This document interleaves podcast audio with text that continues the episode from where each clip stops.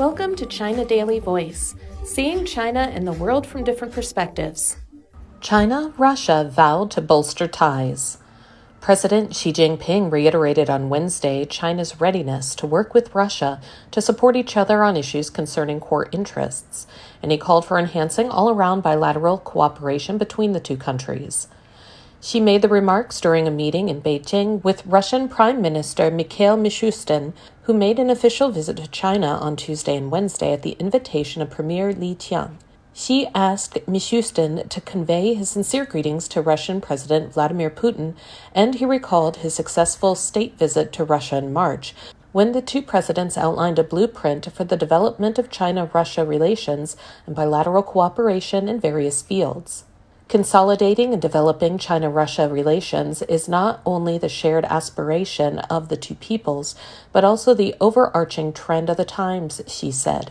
He emphasized that China is willing to work with Russia to firmly support each other on issues concerning their core interests and to strengthen mutual coordination within multilateral frameworks, such as the United Nations, the Shanghai Cooperation Organization, BRICS, and the G20 both sides should continue to tap potential for economic partnership, consolidate and expand fundamentals of cooperation in the fields of energy and mutual connectivity, and create more growth points, he added.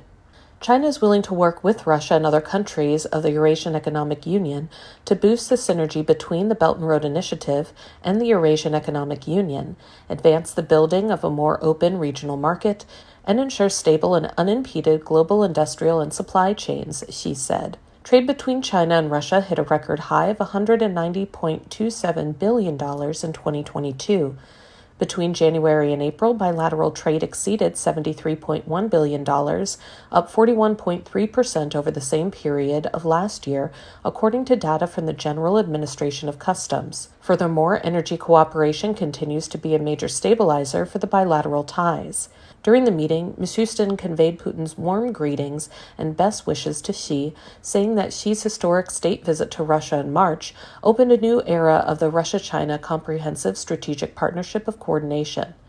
Russia is willing to work with China to implement the important consensus reached by the two heads of state, fully utilize the regular meetings between the two prime ministers and relevant cooperation mechanisms, and deepen pragmatic cooperation in various fields, he said.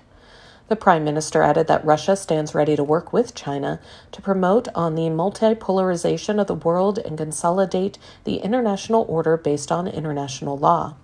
Premier Li gave Mishustin a grand welcoming ceremony at the Great Hall of the People in Beijing on Wednesday before they held official talks. They also witnessed the signing of an array of cooperation documents.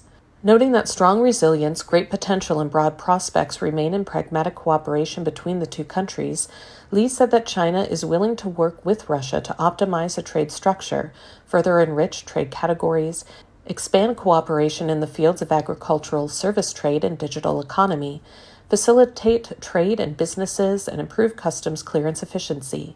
Li called for strengthening subnational cooperation, promoting people to people exchanges, and expanding collaboration in such fields as education, science and technology, culture, tourism, sports, and health. Mishustin hailed the fruitful cooperation between the two countries, saying that the Russia China relationship enjoys special exemplary significance in international relations. Against the backdrop of the turbulent international situation, Russia is willing to work with China to effectively respond to the new challenges faced buy both countries, Mishustin said. That's all for today. This is Stephanie, and for more news and analysis, by the paper. Until next time.